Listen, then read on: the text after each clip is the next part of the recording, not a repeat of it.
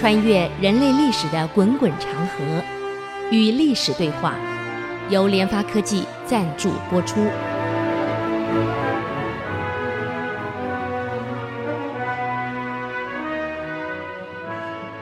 这里是 IC 之音竹客广播 FM 九七点五，您所收听的节目是《与历史对话》，我是刘灿良。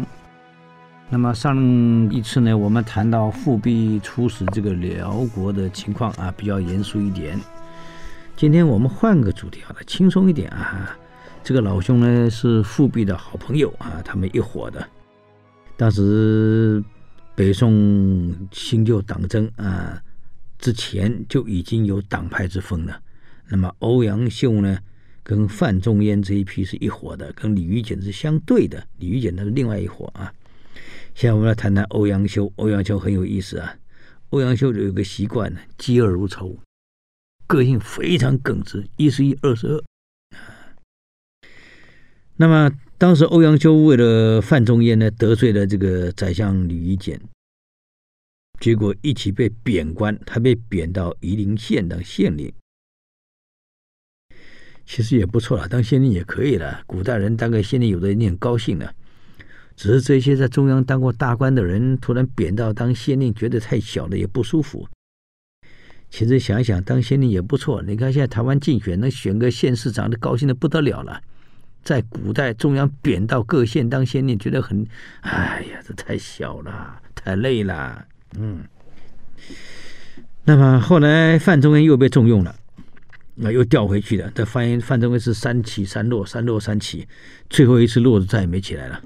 嗯，这以后我们可以谈谈范仲淹，就很有意思的。这个欧阳修呢，当然是为了范仲淹被贬。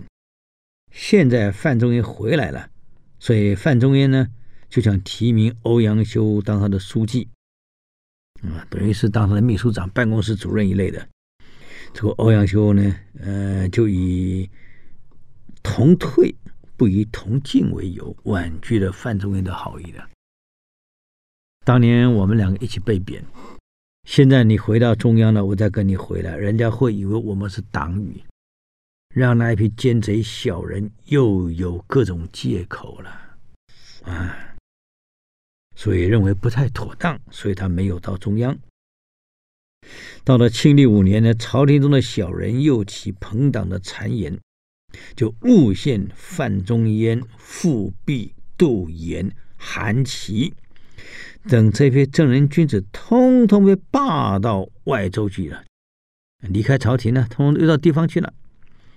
欧阳修非常的愤怒啊，啊，认为这些奸贼太过分了，给皇帝上了一个一篇奏折，呃，上面呢有一段这样啊，大概是这样写：他说承建古来，小人想要谗言忠贤，还陷害忠贤。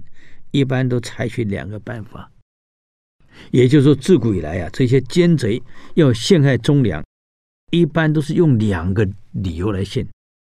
第一个理由呢，啊，指责这些是朋党，啊，这些君子呢是朋党在一起，啊，就诬赖他们专权。你想想看，为什么要指责他们两个问题呢？一个是朋党，一个是专权。所以自古以来，这些小人陷害君子的两大理由，一个就是朋党，一个就是专权。但为什么要这样做呢？因为这些君子不可能一个人以群分啊，物以类聚啊。这君子跟君子会在一起相交在一起。你赶走一个好人，赶走一个君子，其他君子还在朝中。这些小人仍然没有办法为所欲为，啊，难，所以一定要全部赶走。那么要全部赶走呢，一定要诬陷他们是朋党，所以整群的一锅端，全把你端走。所以如果没有全部端走的话，只端走一个人、两个人，这个不符合这些小人的利益。嗯，这第一个，为什么要要诬陷他们是朋党？一定要全部端走。那么第二个理由呢？误认他们是专权，诬陷他们专权。为什么呢？因为这些君子往往是皇上所信任的，啊，所以找不到别的理由可以动摇他们。只有一个东西是皇上最痛恨的，会会影响他的地位，就是大臣专权。大臣一旦专权，皇帝一定很不舒服，一定很痛恨。只有这样才可以把他们赶下台。所以这批小人诬陷君子，一定是两大理由：一条是朋党，指责范仲淹等人是朋党结党营私；第二条就是专权，啊，跋扈。这样一来，这些君子就很难生存了，因为不是每个帝王都那么明理、那么理性啊，啊。所以这封奏书上去以后，皇帝久久没有批示啊。所以不是每一个皇帝都很很明很清楚，脑袋很聪明很清楚，未必呀。啊，当年这个田丹复国以后啊，齐襄王继位，那么田丹给他推荐的一个很好的人叫刁伯。那么他问题是。这个襄王的身边啊，有九个奸贼，跟这个一样，像李玉简这样，他有九个奸贼，每天在给皇给这个齐襄王洗耳朵，啊，每天给他咬耳朵，陷害田丹。那么现在齐楚呢，想修好，需要派个特使去，到底派谁去呢？这九个奸贼就给国君建议了，应该派刁伯去。为什么故意派刁伯？因为刁伯是这个田丹的人，他们九个人这样想：你到楚国去的，如果成功了，啊，楚王会留你下来，就说就陷害田丹。这个人为什么到楚国会被重用呢？会被留下来呢？因为朝中有人可以靠，什么结党啊，一定跟楚国相通，出卖齐国利益，马上加罪。万一出使楚国失败了呢？你推荐人无能，你看看你乱推荐，你田丹也有罪啊！所以故意让刁伯去了。刁伯到了楚国去呢，很成功，楚王把他留下来啊，拖了两三个月才让他回来。这九个奸贼就给国君谏言了，你看到没有？万乘之国会把刁伯留下来，显然他背后这个人影响力很大，就是田丹。啊，那么为什么楚国会这么跟他结好呢？相信他们秘密一定有来往，绝对有出卖我齐国的利益。开始咬耳朵了。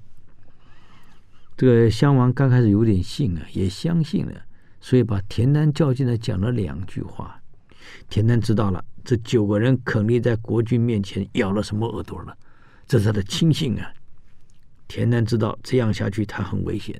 有可能被杀呀，所以从第二天开始，每天上朝，田丹官帽不戴，上衣不穿，啊，就穿条裤子，赤膊跪在外面，高喊“臣有罪，臣有罪”，就这样五天，这个搞到这个齐襄王也不好意思了，只好把他找进来，说了：“哎呀，你没罪呀，你是尽臣之礼啊。”我是尽君之行，就这样而已。嗯，所以田丹是这样才避过自己的祸呀。好了，这一天这个刁伯从楚国回来了，啊，非常的成功外交。国君呢特别宴请他，他呢就当场跪在地上，问国君一件事儿。嗯，国君，你觉得你跟周文王比？功德、能力、德行，谁更高？那当然是周文王。那很好。那么国君，你跟你的先祖齐桓公比，谁的德行跟能力更强？那当然是齐桓公。我怎么来敢跟他比呢？那就好了。国君，我有几句话必须要说。以周文王这样高的德行。这样伟大的人格，都还需要靠姜子牙来辅导他。所以他礼非常的尊敬姜，称他为姜太公。嗯，这个齐桓公呢，就靠管仲辅佐他，感谢管仲的辅佐，所以称管仲为仲父。对人才的尊敬到这种程度啊！但是国君啊，以下要怎么说呢？我们休息一下，等会再回来与历史对话。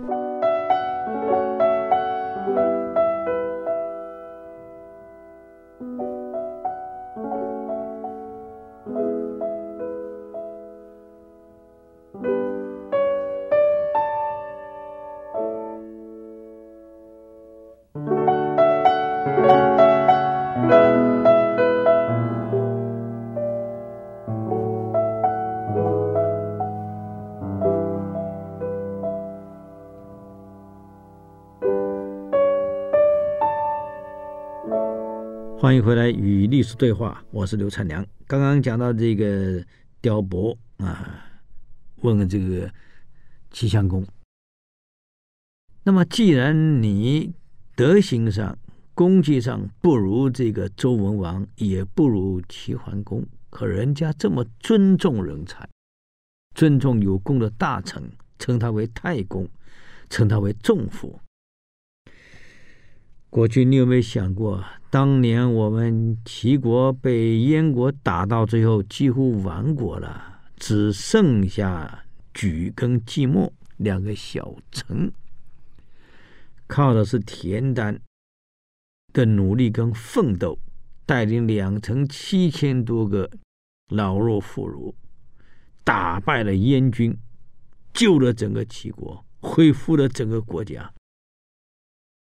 而您老，您呢却躲在城阳山不敢出来，对整个国家的复兴没有一点点的贡献，完全没有贡献。你要想晓得，整个复国是田单的事儿，举国人民感谢他、尊重他、爱戴他、期待他当齐王。国君，你想一想看，田单如果诚如那九位奸贼说的，对内照顾百姓、抚恤百姓；对外安抚夷狄，啊，对朝廷推荐贤才、广纳人才，这三件事是田单谋反的证据。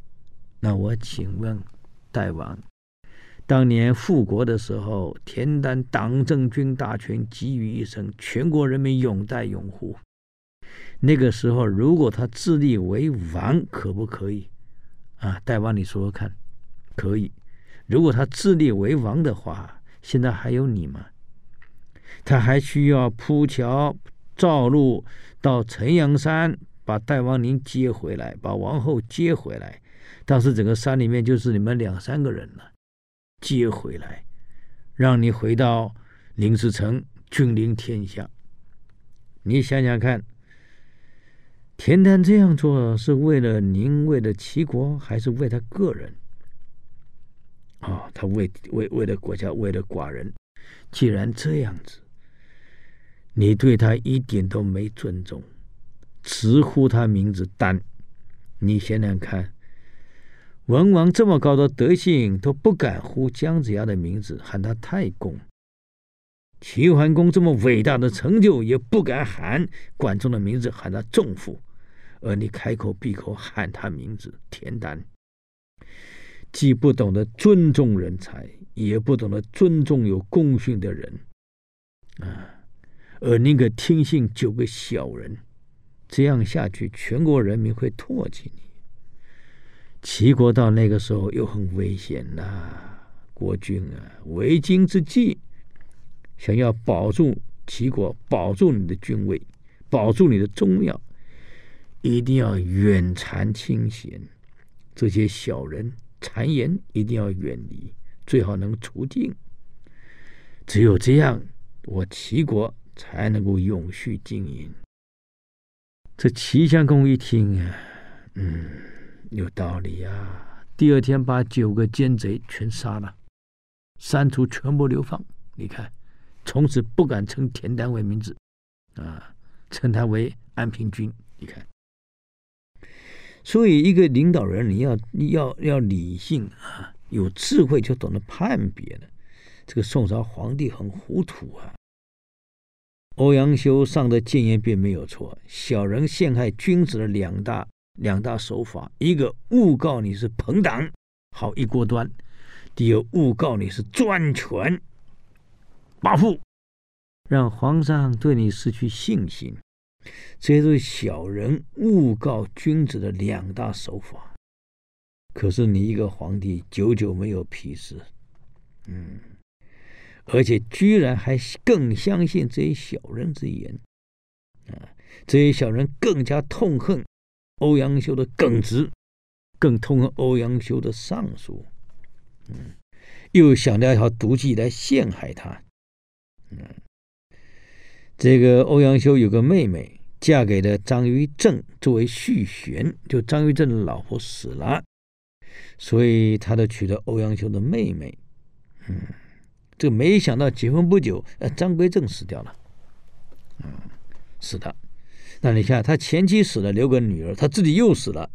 那欧阳修的妹妹没有生半个孩子，就带着这个张先生前妻的女儿，嗯，就回娘家去了。这女儿又不是他亲生的，是是张先生跟前妻生的。那妹妹很好，把她带回娘家去养。这个女儿长大以后呢？呃，可能不是亲生父母带她，所以行为比较不检点，被收押在开封府。啊，这个呢，如果算关系叫外甥女，可是又不是亲的外甥女，是张氏生的孩子，跟欧阳家一点关系都没有。啊，哎，可是小人借这个借口大量陷害，嗯。就这样，指使这个暗中指使这个狱卒，把欧阳修给扯上一块，逼得皇上把欧阳修贬到狄州去了。你看看，又被贬了。那么狄州这个地方啊，山明水秀啊，民风淳朴。欧阳修本来就是个大才，把这个地方治理的井井有条。深得人民爱戴呀，所以他也很高兴啊。到这个地方来，虽然官小一点，可是离中央远，耳根清净啊。在地方有什么不好呢？我想其实也没什么不好。为什么一定要在朝中呢？在地方啊，跟老百姓在一起，过得快快乐乐也好。啊，治理公事之余啊，就游山玩水，寻幽访胜。这有一天呢，他在山里面发现一座寺院，叫慧觉寺。那么这个住持呢，叫做智贤法师。哎呦，两个人居然相谈甚欢，啊，非常投契。所以两个人呢，就常常在一起，在一个草亭之中，一坐就是一整天。这草亭旁边呢，就有一股清泉，野花遍布。嗯，这个欧阳修。就很有意思啊，跟这个法师说：“哎呀，这个地方环境真好啊，真是仙境佛国呀，太棒了！嗯，这个亭子也真好，哎呀，花香，这个流水又好，这水又干净，就拿泉水煮茶，跟师傅在那边喝茶，啊，谈谈正法也很好嘛，嗯。”这个茶喝完了，就醉醉茶，躺在那里睡睡觉，很舒服。这欧阳修干脆把这个亭子命名为“醉翁亭”，自己称为“醉翁”，所以以后呢，他的号就号“醉翁”了。这很有意思。所以欧欧阳修的号是这样来的，还写了一篇很有名的文章，叫《醉翁亭记》。这《醉翁亭记》其中有一句话呀。我们常常都在引用，就不了解他写的。各位，你们听过没有啊？醉翁之意不在酒，在乎山水之间也。他全文是这样啊，啊，这《醉翁亭记》里面一句话：“醉翁之意不在酒，在乎山水之间也。”哇，这一句“醉翁之意不在酒”，那可是家喻户晓的名句了，啊。各位，我们有没有讲过这句话呀？啊，各位看官，所以我们常常讲“醉翁之意不在酒”啊，其实这一句话就出自欧阳修在《醉翁亭记》里面的一句话。他在狄州干了两年啊，又被迁到颍州去了。嗯，所以欧阳修的佛学的进步的厉害，就在这两年内，在会觉寺跟智谦法师两个人谈出来的。啊，常常拿着佛经就在那对，在那边谈，在那边实证，所以他的功力是在这里培养出来的。所以两年后又被迁到颍州去了。然后从颍州又迁到扬州，就这样在外面整整被贬在外面当官十二年。那其实也没什么不好啊。我在想，为什么在中央呢？这地方很快乐啊，天高皇帝远。嗯，啊，那么到十二年后呢，宋仁宗又把他召入京去了，干什么去呢？哎，我们休息一下，等会儿再回来与历史对话。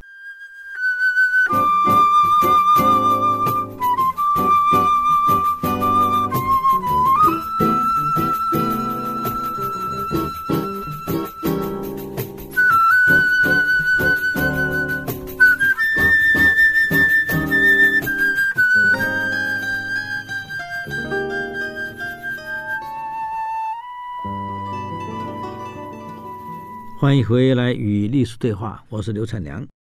那么宋仁宗又把他招入进去了，啊，去干什么呢？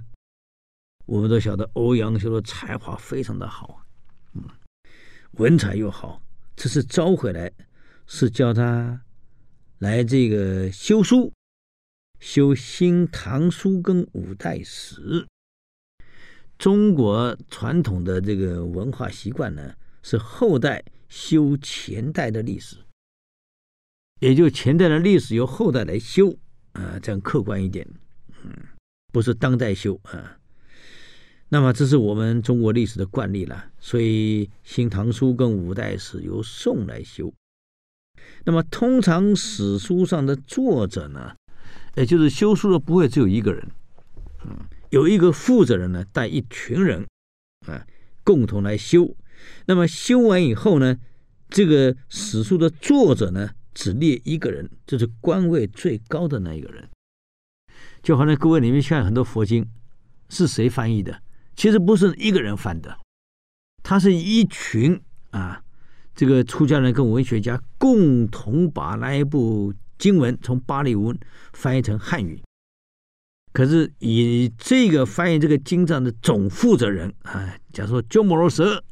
他就写个《鸠摩罗什译》啊，姚琴三藏法师《鸠摩罗什译》，或唐玄奘译，其实不是只有一个人译的，他是带领一群人一起译。译完了以后呢，就是只挂主要的那个人的名字，不会像现在，现在你一群人编了一本书以后，一定写主编、编辑，所有的这个名字呢全部列上去。不，古代只列一个。那么这个《新唐书》跟五代史编完后呢，那么当时这个职位最高的总领导、总负责是欧阳修，嗯，也就是说这两部史呢，这个真正的作者只能写一个人，就是欧阳修而已。可是欧阳修呢，偏偏又补了一个人，叫宋祁，嗯，的名字。那么皇帝问他了。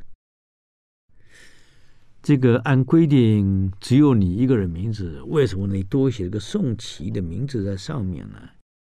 欧阳修说的：“皇上，宋祁先生早在我之前，对这个《新唐书》五代史的某些列传呢，就已经撰写好了，啊，而且花了很大的功夫，把这一部分撰写好。”还把根据史实的核对，没有错误。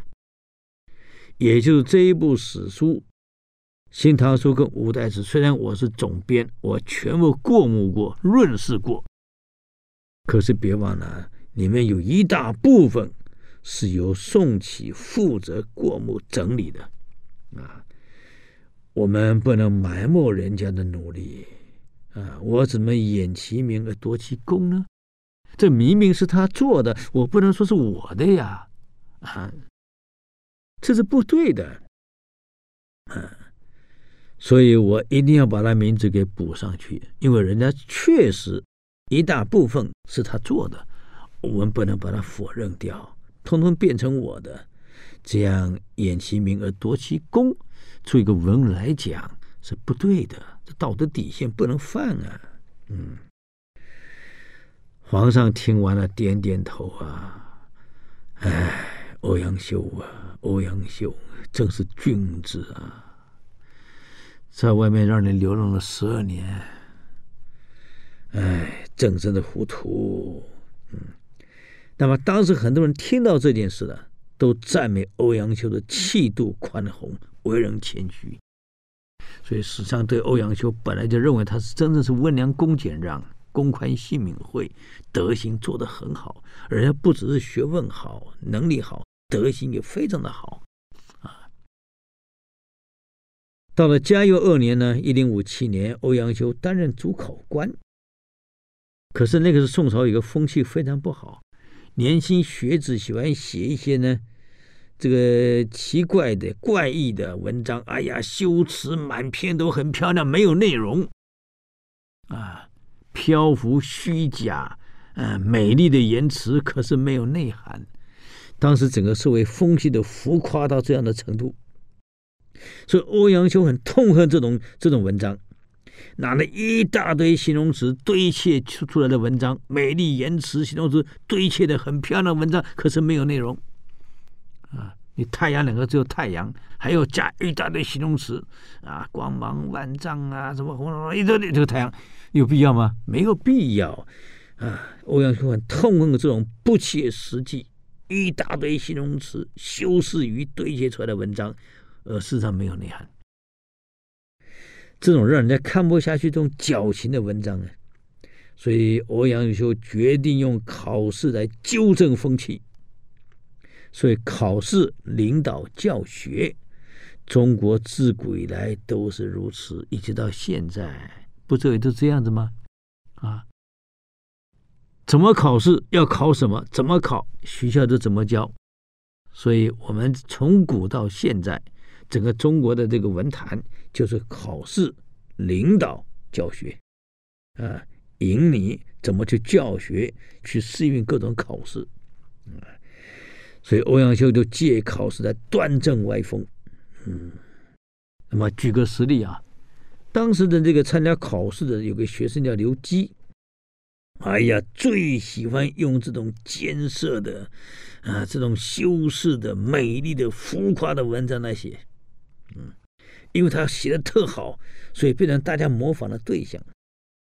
嗯，欧阳修在阅卷的时候，看到密封卷子中有一封特怪，就是这种文章，尽是这样的文章，就拿起笔上来批个“士官刷”，“士”的官刷刷掉了，不要这个人了，“士官刷”意思就是把这个刷掉，不要三个字。然后一路涂抹到底呀，啊，就这样也让这位文学底子好，可是写这种这种文章的人名落孙山了。嗯，这次考试呢，欧阳修录取了几个人？哎呀，你们猜是谁？录取的苏轼、苏洵、苏辙、曾巩，都是一时的贤才，三苏跟曾巩。而这位刘基呢，因为写的文章这个太浮夸、太虚假，很不满，啊，写了一封信，叫做《寄欧阳修文》哈哈，说他死了，寄欧阳修文寄到他家里去了，诅咒他早死。欧阳修一笑置之啊。从此以后呢，因为这次考试的结果要求的文章内容是实际的，啊，这种怪异的、浮夸的。都是修饰语的，没有真实内涵的，一概不要。这种风气一旦定了，整个风气就改了。难怪这个这个曾国藩的这句话很有名啊：“风俗之厚薄，悉自乎？自乎一二人之心之所向而已。”这一两个主考官要的是实际内容的文章。不要这种浮夸的、虚假的形容词满篇写的，我不要这个。整个风气为之改正啊。这个刘基后来也觉得不好意思，改名叫刘辉啊。两年后重新考试了。他本来才华就很好嘛，为什么受当时风气影响，写一些浮夸的、没有内容的这种东西呢？所以这一次第二次在考试，但改名叫刘辉了，不叫刘吉了。所以欧阳修不知道他是谁，一看刘辉文章写得很好，一样录取。你看，很公平的，很客观的。嗯，为什么？因为欧阳修是苦读出身的穷学生啊。嗯，他很清楚呀，这些穷孩子辛辛苦苦的。啊，你不能给他走偏啊，偏到变成浮夸虚假啊，又有什么用呢？我们要实实在在的，能够真的为国家、为朝廷干给你活的啊，能真的能够这这个把国家怎么样建设啊，社会怎么安定的，这真正的文章能彻底的写出来的才有用，把方法真的写出来，而不是尽是浮夸奉承恶意的文章，他不要这个。所以自己因为是穷家庭出来出身的，所以对这些青年才俊啊，他特别照顾，特别提拔，而且毫不吝啬赞美鼓励啊。像三叔，像曾巩，包括后来的王安石，都是出自他的门下。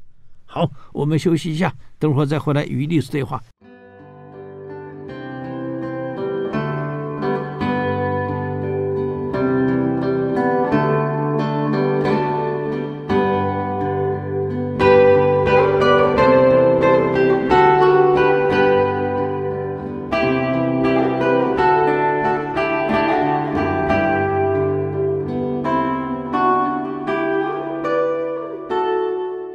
欢迎回来与历史对话，我是刘灿良。我们说到这个欧阳修啊，因为自己是苦读出身的，所以他对这些辛辛苦苦努力出来的孩子呢，他特别照顾，特别提拔啊。连这些孩子，有些孩子能力好，可是没有钱在上进，他哎没关系，我资助你啊。所以得到非常多的这些青年才俊的尊重敬仰。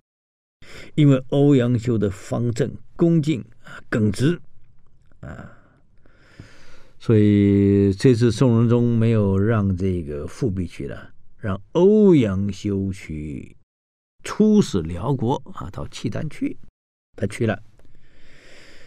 这个契丹皇帝呢，一听说是欧阳修来出使到辽国。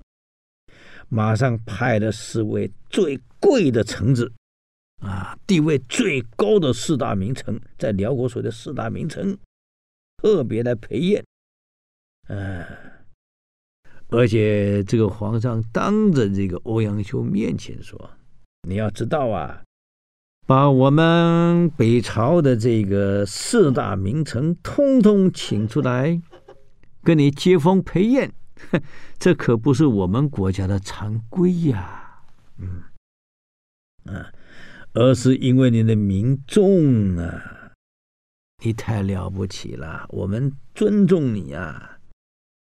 欧阳修说的：“哎，陛下，我哪有什么重名？我只是在大宋朝里啊一个小官而已。”我只是努力把我该做的事情做好，而且在提拔人才上，你也是听说了，我提拔人才，嗯，非常大方的，而且没有隐晦，绝对不走后门，我很公正的去提拔人才。国家要兴盛，是一定要有足够的人才，它是关键的，啊，所以。我只是努力这样做而已啊！我没别有他图，而事实上，在大宋朝这样做的人不止我一个呢。以后陛下，如果您方便，可以到到大宋朝走走，看看我大宋朝所有的官员，在提拔人才上啊，不遗余力，而且都很公正。这个契丹主一听，哎呀，嗯。这个大宋真的是这样子吗？当然未必。不过人家很谦虚的这样跟他回答啊。所以欧阳修啊，不但只是在文学上素养好，在各地方当官的时候也治理的很好，每到任何一个州县去，那个州县人民没有不尊敬他，没有不想留他一直留下来的，因为都很喜欢他。他曾一心为人民。到了中央以后，端正的社会的风气，这种浮夸的风气会把社会给搞坏了。啊，利用考试端正整个社会浮夸风气，而且极力培养人才。啊，所以后来欧阳修呢，被尊重为宋代文坛的盟主。啊，他自己的文才一流，古文一流，诗词一流。啊，歌赋也是一流，他是样样精通啊，这太厉害了啊！所以其实不管是赞同他、反对他，就像李玉简这么反对他的人，对他的文学素养也佩服得很，自己也承认啊。虽然在政治上，我的观点跟欧阳修有出入，可是人家的人品，人家的这个文学素养，远在我们之上啊。这点我们不能不佩服人家呀！连李玉简都讲这个话，你看，啊，所以当时的整个这整个北宋的文坛呢，对欧阳修评语是这样子：欧阳修的文章在论大道，是韩愈，有韩愈的气魄跟内涵；啊，论事，哎，是陆贄，啊，有陆贄的这种风骨。记事上就写史书上，哎呀，有司马迁的风采；在诗赋歌谣上，哎呦，又是李白啊，有李白的这个这这种诗风在。所以欧阳修当时被推崇备至啊，这很有意思啊，这很有意思啊。那么欧阳修其实诗词写的很多呀。啊他有他有有一首诗跟这个中国的毛主席写的歌词的名字一样，叫《蝶恋花》。啊，它里面有一句话很有意思：“庭院深深深几许。”我想各这一个各位很多都念过了，“庭院深深深几许”。还有很多很多这个诗词啊，很多人现在都在用啊，都在用，这写的非常好啊。所以欧阳修的名气啊，非常的大啊。那么。这个除了欧阳修以外，啊，那么欧阳修呢，跟当时的范仲淹又很好啊。我们也可以谈谈范仲淹啊，这个这个人啊，也可以谈谈。其实范仲淹这个人啊，跟欧阳修这个个性也像，难怪会在一起。呃，身世呢，这两个差不多。欧阳修穷啊，范仲淹其实出生背景也非常的穷。妈妈呢改嫁了好几次啊，呃，为了这样子，父亲去世，母亲改嫁啊。这个这个，原来呢，他姓范，他改嫁也姓朱，他跟着姓朱。到后来长大后知道是范家子弟，才又改回来。嗯，后来范仲淹知道自己家世以后呢，流着泪跟父母拜别了，一个人到这个长白山里寺去读书去了。呃，就在那里住在寺院里读书。那么我们都以前都都知道，这个范仲淹穷啊，在寺院读书拿什么？拿这个粥冰冻后切成块，一块一块的，用这样子啊来温饱。啊，这个人范仲淹。我后来范仲淹也不错啊，很努力啊。他还有一次在这个南京读书，换头换的到南京读书，哎，也是这样苦啊。那么范仲淹跟这个欧阳修一样啊，这个在官场上呢也不是很顺啊，上上下下进进出出。可是范仲淹也是个大文学家，啊，很有名的这《岳阳楼记》，我想各位也念过啊。先天下之忧而忧，后天下之乐而乐啊。这个文章呢，我们到现在都常常在在在看到这句话，呃，这很很好的，嗯。那么。这个人呢，跟欧阳修啊，这个因为是很要好啊，所以我也顺便提提欧阳修这个人啊，其实也很有意思的，很有意思的。那么，这个范仲淹有一次在南京读书的时候啊，啊，这个皇上来了啊，是他应该是宋真宗来参观，大家都跑去看，哎呀，皇上来了，全部冲出来了。只有范仲淹根本出都不出去，继续读他的书，动都不动。人家问他了：“皇上来了，大家都去看，难得看到皇上啊，你怎么不去看看呢？”范仲淹说了：“要看，在朝堂上看才有意义，在这里看有用吗？啊，你看多有智慧呀！啊。”那么，因为范仲淹个性耿直，他最后是被贬，那是没办法了。啊，因为这个天下大乱，他老兄去赈灾完了回来，看到这个宋仁宗啊，居然在后宫参加宴会，哎呀，这个范仲淹气得不得了，把带回来的那个草啊，往皇上嘴巴里塞，你吃吃看，你吃吃看，啊，外面都这样了，你还在享受。这曾大臣有时候太耿直了，把这个朝往皇上嘴巴塞，皇上受不了，当场离席，所以第二天就被贬了。呃，这个很有意思的。所以我们常常在讲啊，给皇上上谏有时候要谨慎一点啊。这两个为什么会在一起？因为有一个共同特征，个性都耿直，不懂得变通。但是有个还有一个共同特征，学问都非常的好，文学素养都非常的好。真是难得，啊！好，我们今天又讲时间又到了啊！如果对我们的节目有什么建议啊，欢迎到 IC 之音网站留言。我们的网址是 w w 点 ic 九七五点 com，与律师对话啊！我们下周再见，谢谢。